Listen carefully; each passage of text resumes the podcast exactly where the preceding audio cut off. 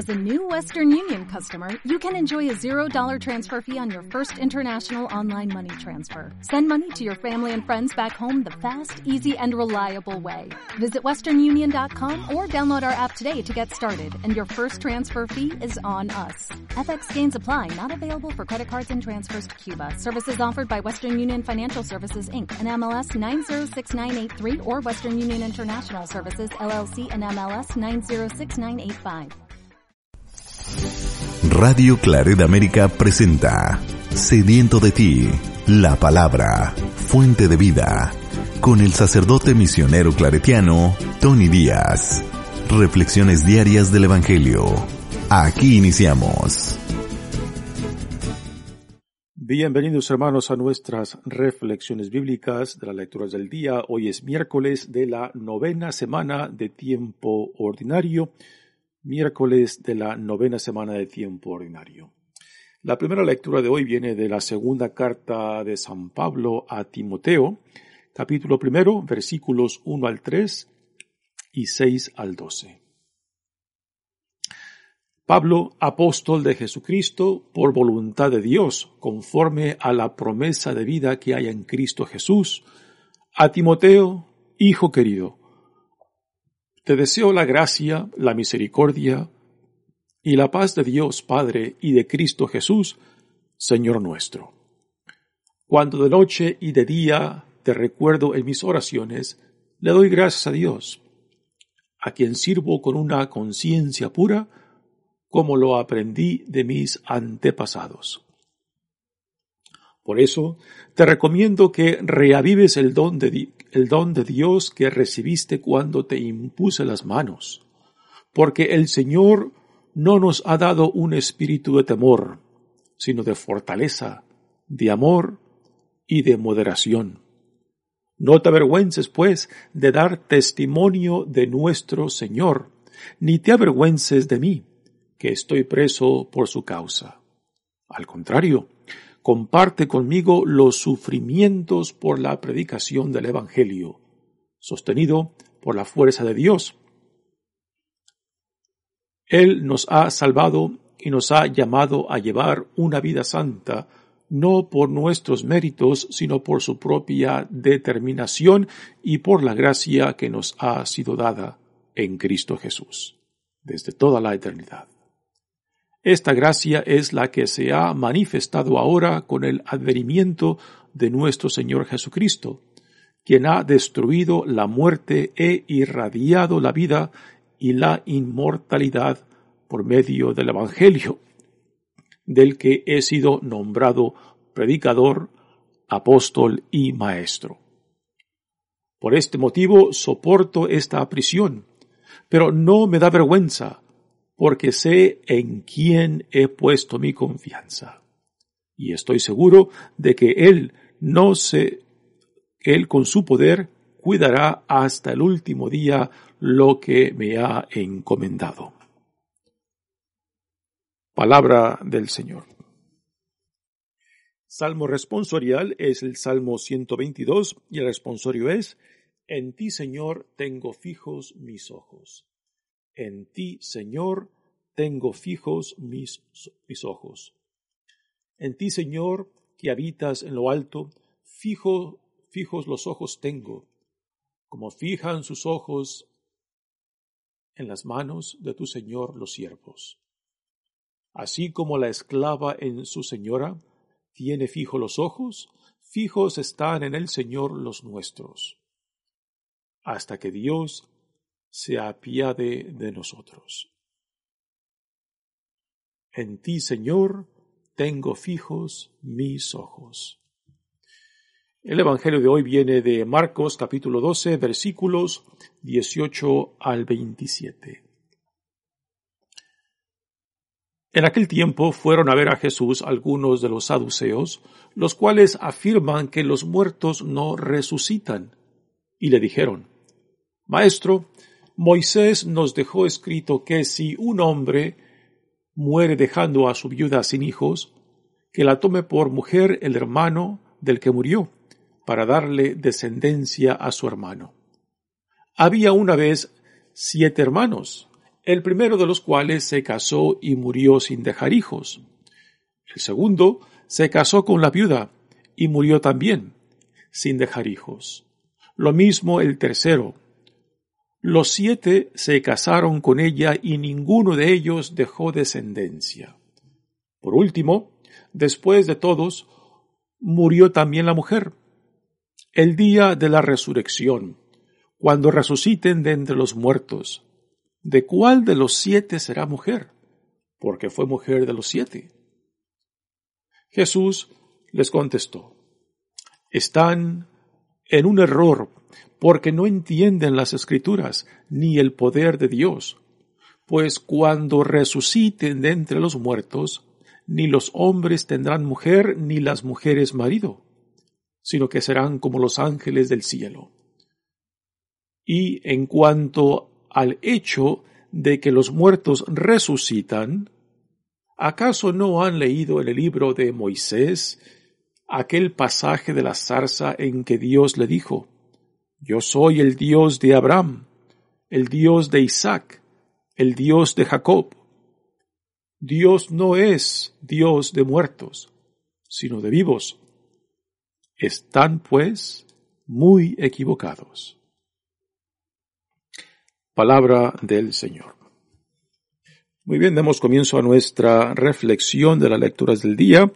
En esta primera lectura tenemos la segunda carta de Pablo a su compañero de misiones, a Timoteo, eh, un compañero que es relativamente mucho más joven que, que Pablo y por eso eh, en esta carta se, dirige a él como su hijo. Hoy en día diríamos que Timoteo es un hijo espiritual de Pablo. También esta, esta segunda carta, uh, como la primera, a Timoteo son, son de las cartas que se les llama pastorales. Y aquí, este, en estas cartas pastorales, pues Pablo demuestra una, una cercanía muy bella con Timoteo, eh, con quien compartió uh, varias de las misiones eh, que llevaron a cabo juntos. Así que Pablo ahora se encuentra en prisión y desde, desde la prisión le escribe esta carta a Timoteo. Y dice, Pablo, apóstol de Cristo por voluntad de Dios, ¿no? E inmediatamente aquí, este, lo que notamos es, eh, cómo Pablo se autodefine como apóstol. Recordemos que Pablo no conoció a Jesús en vida. Eh, Pablo eh, tiene su experiencia de conversión eh, mucho más, después de, la muerte de Jesús y que fue Jesús quien escogió a doce de los apóstoles. ¿Y, qué es un apóstol? Un apóstol es alguien que es formado, eh, que es llamado, que es formado y después es mandado por aquel que lo llamó, por aquel que lo formó, ¿no? Así que en el caso de los doce apóstoles, Jesús los escogió, Jesús después los designó apóstoles, Jesús los formó y después los mandó para que compartieran con él mismo la misión que Dios le había encomendado a Jesús. Así que la palabra apóstol literalmente significa alguien que es mandado. Alguien que es mandado. Así que Pablo se autodefine como un apóstol porque igualmente Jesús lo llamó, a pesar de que antes de su conversión Pablo persiguió a la iglesia y encarceló a varios de ellos y fue testigo eh, del primer mártir, San Esteban. Al pie de Pablo, aquellos que mataban a Esteban, pues ponían sus ropas y, eh, y en, el, libro de los Hechos de los Apóstoles se nos da el comentario ese de que Pablo concurría o Pablo aceptaba, Pablo estaba de acuerdo con lo que esta, esta multitud, este motín estaban haciendo eh, cuando mataban a Esteban, ¿no? Sé que Pablo se autodefine como apóstol. Pablo, apóstol de Jesucristo por voluntad de Dios, ¿no? No fue algo que Pablo eh, es, escogió para sí mismo, fue un llamado, y esto es muy importante, uh, de que es Dios quien nos llama, es Dios quien nos escoge, es Dios quien nos consagra. Conforme a la promesa de vida que hay en Cristo Jesús, a Timoteo, hijo querido, eh, un, eh, una pues un verso de apertura de esta carta muy tierno. Eh, Pablo se dirige a Timoteo como un hijo espiritual de él.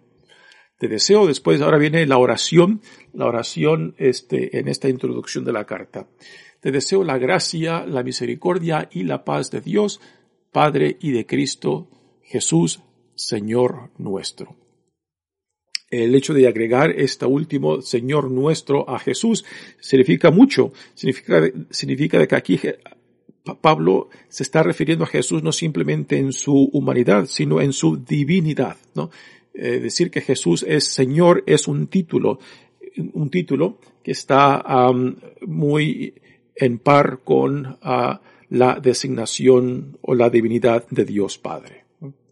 Sé cuando de noche y de día te recuerdo en mis oraciones, le doy gracias a Dios, a quien sirvo con una conciencia pura, como lo aprendí de mis antepasados. Así que Pablo tiene la conciencia limpia de que ha, ha, formado a Timoteo eh, con, con gran dignidad y con el interés solamente de Timoteo y del Evangelio que predica. Así que Pablo está muy, muy en paz con su conciencia de que no tenía motivo, motivos personales o motivos de sacar ventaja de, de, Timoteo, sino que la, la, forma, la manera en que lo formó fue por causa del Evangelio para el cual Dios también lo había llamado. Y en esto Pablo está limpio en su conciencia y es algo eh, muy digno de, de, de, saber de que Pablo siente, tiene este, este sentimiento en torno a Timoteo. ¿sí? Por eso te recomiendo que reavives el don de Dios que recibiste cuando te impuse las manos. ¿no? ¿A, a qué hace referencia Pablo aquí? Quizás, quizás este Timoteo, por ser joven, pues aún no ha adquirido la confianza en sí mismo. Y esto es muy común en nosotros, no solamente el hecho de que a veces no ponemos en práctica, no vivimos los dones que Dios nos ha dado. Y en gran parte el hecho de que no ponemos en práctica los dones que Dios nos da es porque no hemos adquirido la confianza en nosotros mismos, ¿no? O sea, Dios nos ve con, un potencial de grandeza, con un potencial uh, inmenso, que nosotros quizás aún no vemos, ¿no? Y, parte de este crecimiento en la fe, parte de vivir en la gracia de Dios es de llegar a ver lo que Dios ve en nosotros, llegar a aceptar lo que Dios acepta en nosotros, llegar a confiar en nosotros de lo que Dios, en lo que Dios ya confía, ¿no? Y, y esto es parte de la, del sentido de humildad con el cual somos llamados a responder al llamado que Dios nos da en Jesucristo, ¿no? Así que quizás Timoteo, eh, por ser joven, pues aún, aún todavía no ha adquirido esa madurez tanto de su vocación a su llamado y también como persona, ¿no? Y repito, quizás la juventud de Timoteo tenga que ver con esto. Pero en fin, aún para jóvenes y mayores, pues el llamado es el mismo y somos, somos llamados a confiar en aquel que nos llama y también de, confiar de que aquel que nos llama también proveerá lo necesario para que este llamado sea fructífero. Pero también no podemos este, evitar eh, los procesos normales del crecimiento humano. O sea, de que hay un proceso de crecimiento, un proceso de maduración uh, que transcurre en, el ser humano y que tenemos que respetar, o sea, de que no se le va a esperar a un niño de 12 años lo mismo que se le espera a un hombre ya de, 20, de, de 25, 26 años, ¿no? Porque aún no ha adquirido la madurez, aún no ha adquirido, eh, en cierta manera, este, la, identificación con su identidad como persona, como ser humano, ¿no? Y, este es un proceso, pues, que se debe de respetar y es parte de la responsabilidad que las familias tienen, que la sociedad tienen, uh, que los maestros tienen, que los, que los amigos tienen de ayudar a, a, otros, ¿no? A que maduren, en, eh, bueno, ante todo de que encuentren su identidad, aparte de sus padres, aparte de, en relación a otros, en sí mismos, ¿no? De que logren buscar dónde encajan, dónde y cómo encajamos en el reino de Dios, ¿no?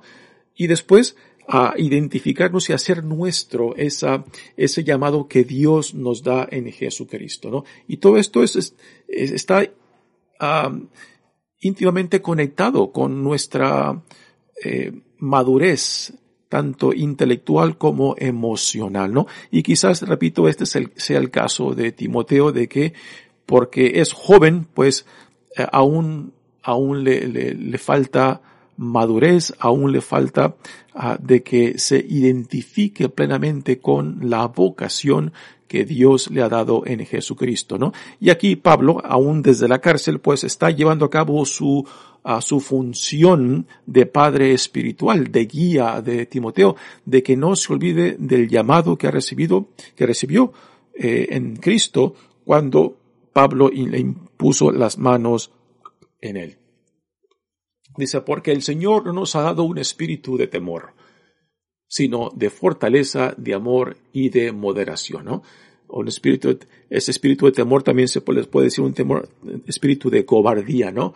De que cuando no estamos seguros de nosotros mismos, cuando aún no hemos, no nos hemos identificado con este llamado que Dios nos ha dado, pues quizás nos echamos hacia atrás. Quizás queremos dar un paso atrás porque no tenemos esa confianza aún.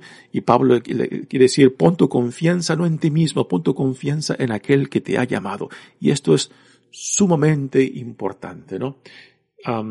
yo creo que la mayoría de nosotros hemos tenido e-, esta experiencia cuando personas que verdaderamente eh, nos quieren y se preocupan por nosotros, eh, pueden ver en nosotros lo que nosotros no podemos ver todavía, lo que nosotros no podemos apreciar todavía, ¿no? Porque por X motivos, ya sea por falta de madurez, ya sea porque nos encontramos en un, en un tiempo quizás de confusión o quizás por X, motivos. No podemos ver lo que otros desde fuera pueden ver y apreciar en nosotros, ¿no? Yo creo que este es el caso de San Pablo en torno a Timoteo. Eh, no quiere que Timoteo se eche atrás, que desprecie la gracia que Dios le ha dado o que menosprecie el, el, llamado, la vocación que Dios le ha dado eh, de ser, de proclamar el Evangelio a donde quiera que Dios lo mande. Se nota avergüences, pues, de dar testimonio de nuestro Señor, si ni te avergüences de mí, que estoy por eso por su causa, ¿no? Y aquí Pablo está utilizando su propio ejemplo, o sea, de, que no se avergüence, ah, de que es digno sufrir, y aún si el sufrimiento este es, este es la cárcel, ¿no? De que esto no es ningún motivo de vergüenza, sino de dignidad, de que Dios nos encuentre digno de sufrir por su causa, de sufrir por el Evangelio, de sufrir por su reino, ¿no? Y qué interesante de que Pablo está utilizando su propio, su propio ah, ejemplo de las consecuencias de ser fiel a ese llamado. Que la cárcel no es, no es, no debe de ser uh, causa de vergüenza si es, si estoy ahí por causa del evangelio, ¿no? Él nos ha salvado y nos ha llamado a llevar una vida santa, no por nuestros méritos, y esto es muy importante, no por nuestros méritos, por la pura gracia de Dios, por la pura misericordia de Dios, por el, por el puro amor de Dios. Y esto Pablo lo, lo, repetirá también en otras cartas, soy quien soy por la pura gracia de Dios, por el puro amor de Dios, ¿no? Así que Pablo no, no se glorifica a sí mismo porque sufre por Cristo, porque está en la cárcel por Cristo, no, porque aún ese sufrimiento lo ve como parte de esa gracia, de ese llamado que Dios le ha dado. Así que ni del encarcelamiento se puede autoglorificar eh, porque no es ningún mérito, es parte de la fidelidad al Evangelio. Él nos ha salvado y nos ha llamado a llevar una vida santa, no por nuestros méritos, sino por su propia determinación y por la gracia que nos ha sido dada en Jesucristo desde toda la eternidad. Esta gracia es la que se le ha, la que se ha manifestado ahora en el advenimiento de nuestro Señor Jesucristo, quien ha destruido la muerte e irradiado la vida y la inmortalidad por medio del Evangelio, del que he sido nombrado predicador, apóstol y maestro. Nuevamente aquí la auto definición de sí mismo de Pablo, predicador, apóstol y maestro. Algo que también Timoteo es llamado a poner en práctica de acuerdo a la consagración que recibió por parte de Pablo. Por este motivo soporto esta prisión, pero no me da vergüenza. Pablo no se avergüenza de estar en la cárcel porque es por fidelidad al Evangelio y a Cristo. Porque si en quién, porque sé en quién he puesto mi confianza. Qué bellas palabras de Pablo, ¿no? Sé en quién he puesto mi confianza. ¿Y tú? ¿Sabes en quién pones tu confianza? Y si las pones en Cristo, te glorificas en eso, te da paz, te fortalece esto, o te avergüenzas. ¿En quién has puesto tu confianza? O sea, aquí Pablo, Pablo recibe un gran, eh, un, digamos, un gran impulso evangélico ah, y de gracia de Dios en reconocer de que su esperanza la ha puesto toda en Jesucristo y que no ha sido decepcionado. Y estoy seguro de que Él, con su poder, cuidará hasta el último día lo que me ha encomendado. ¿no? Así que Pablo ha puesto toda su confianza en Jesucristo y no se siente defraudado y esto pues es un gran testimonio uh, para Timoteo que en su juventud aún no puede, no puede ver, no puede ver lo que Pablo ya ve, lo que Pablo ya ha vivido y, y anima, anima a Timoteo a que no, no solo a que, a que no se avergüence sino que a que no se eche atrás aun cuando tenga que sufrir porque va a sufrir, ¿no? Uh, y esto también es parte de, de, los consejos que, que, Pablo le está dando, de que, de que vea también Timoteo eh, que cualquier sufrimiento que venga por fidelidad al Evangelio y a Cristo, pues que no lo vea como algo uh, negativo, sino como una cierta dignidad de ser encontrado digno de sufrir por el Evangelio. Muy bien, pasemos ahora al Evangelio de hoy que viene de Marcos, capítulo 12. Y ayer, ayer leímos de cómo este, los líderes religiosos de Jerusalén mandaron a una comitiva eh, compuesta por fariseos y, y del partido de Herodes eh, que querían poner una trampa a Jesús. Pues ahora se le acercan a Jesús eh, otro grupo de judíos que son partes de la comunidad judía. Hemos de recordar que la comunidad judía este, estaba compuesta por diferentes grupos que representaban diferentes intereses, diferentes teologías uh, y diferentes creencias. Los fariseos eran solamente uno de ellos. Y, y, aunque Jesús en los evangelios tiene, parece tener mucho más problemas con los fariseos, no es porque eran los peores, los peores. Eh, todo lo contrario, los fariseos eran de lo mejor de la comunidad judía, eran los, fariseos los más fieles a la tradición judía, tanto en escritura como en tradición. y aquí tenemos a otro de los grupos, los saduceos. Los saduceos eh, tenían un pie, un pie en el mundo de la comunidad judía y también otro pie en el mundo político y también sus creencias eran diferentes a los fariseos. Los saduceos creían y tenían por Sagrada Escritura solamente los primeros cinco libros de lo que hoy conocemos como el Antiguo Testamento.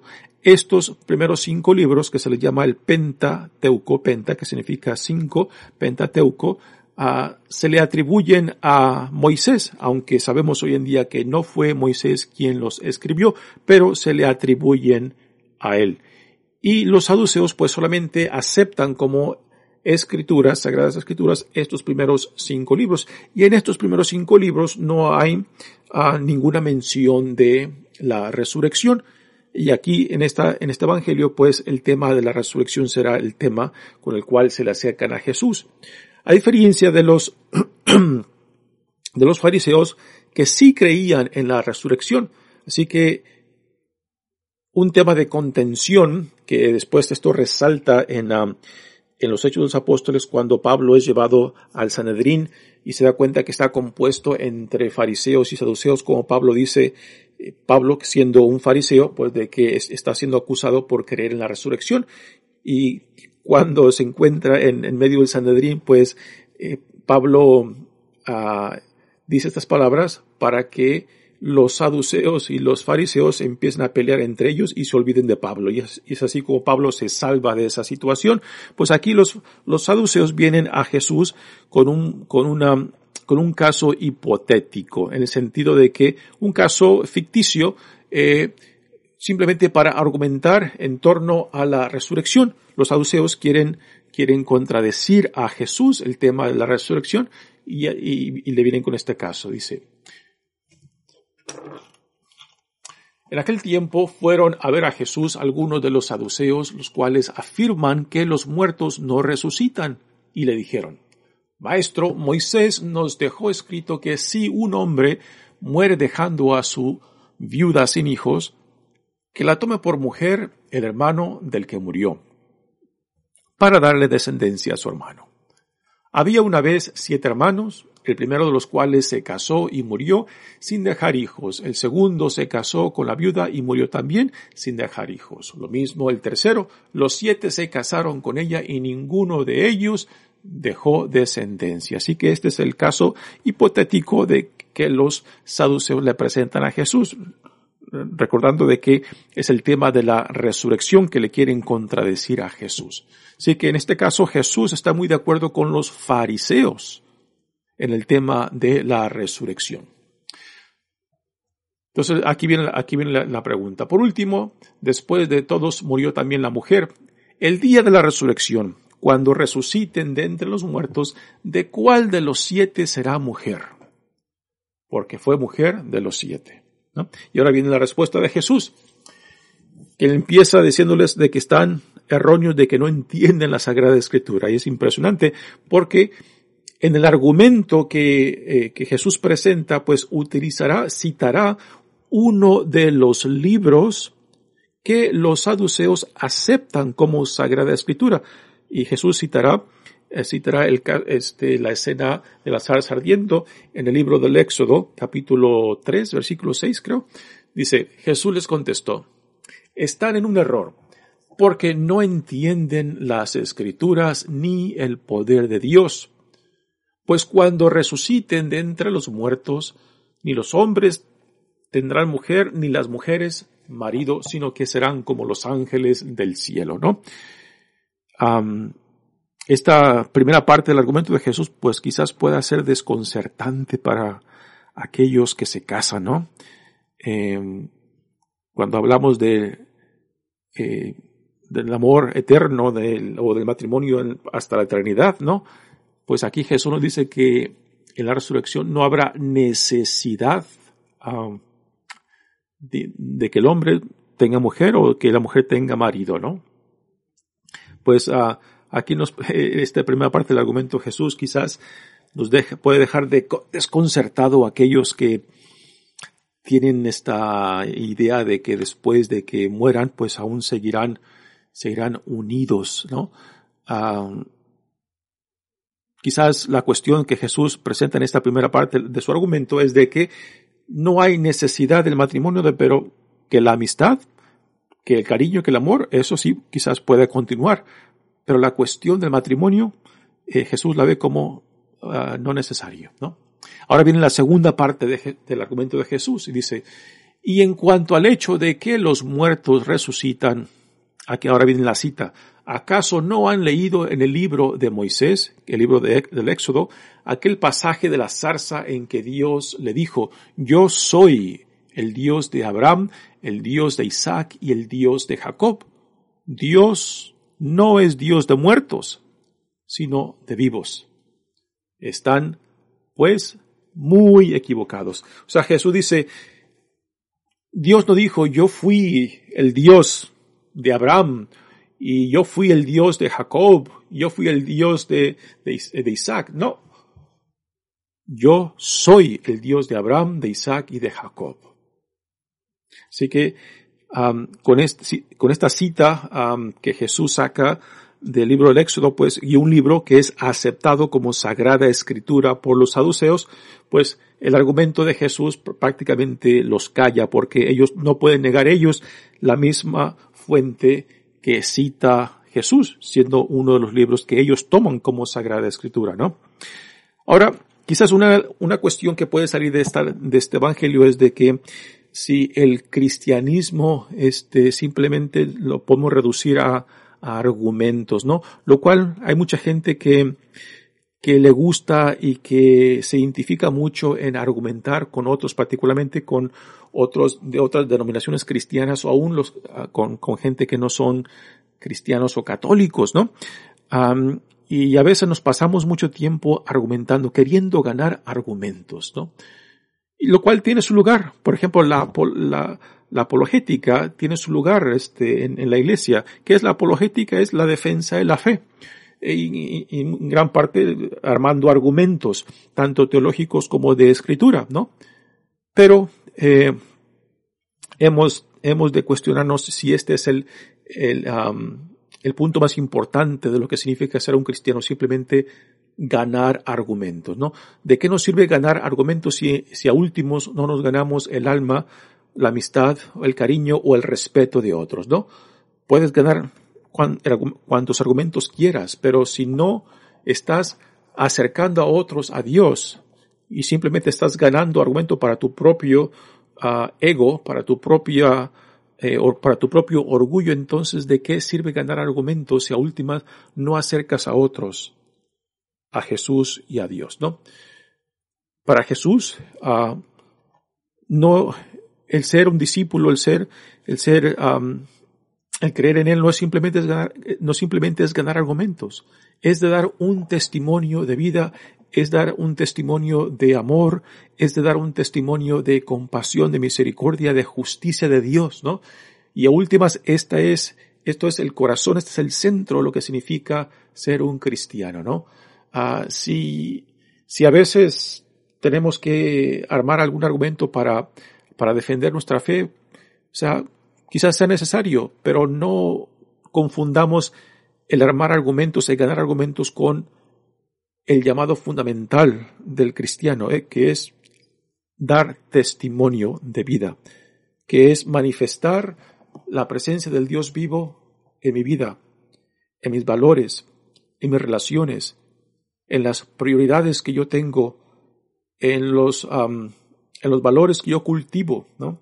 A que le doy tiempo, energía, a que le doy importancia, ahí se manifiesta más concretamente la fe que uno vive en Cristo. Muy bien, hermanos, mi nombre es Padre Tony Díaz, misionero claretiano, pues que estas reflexiones, reflexiones nos ayuden a entrar más plenamente al misterio de la vida que Dios nos da en Jesucristo. Que Dios los bendiga.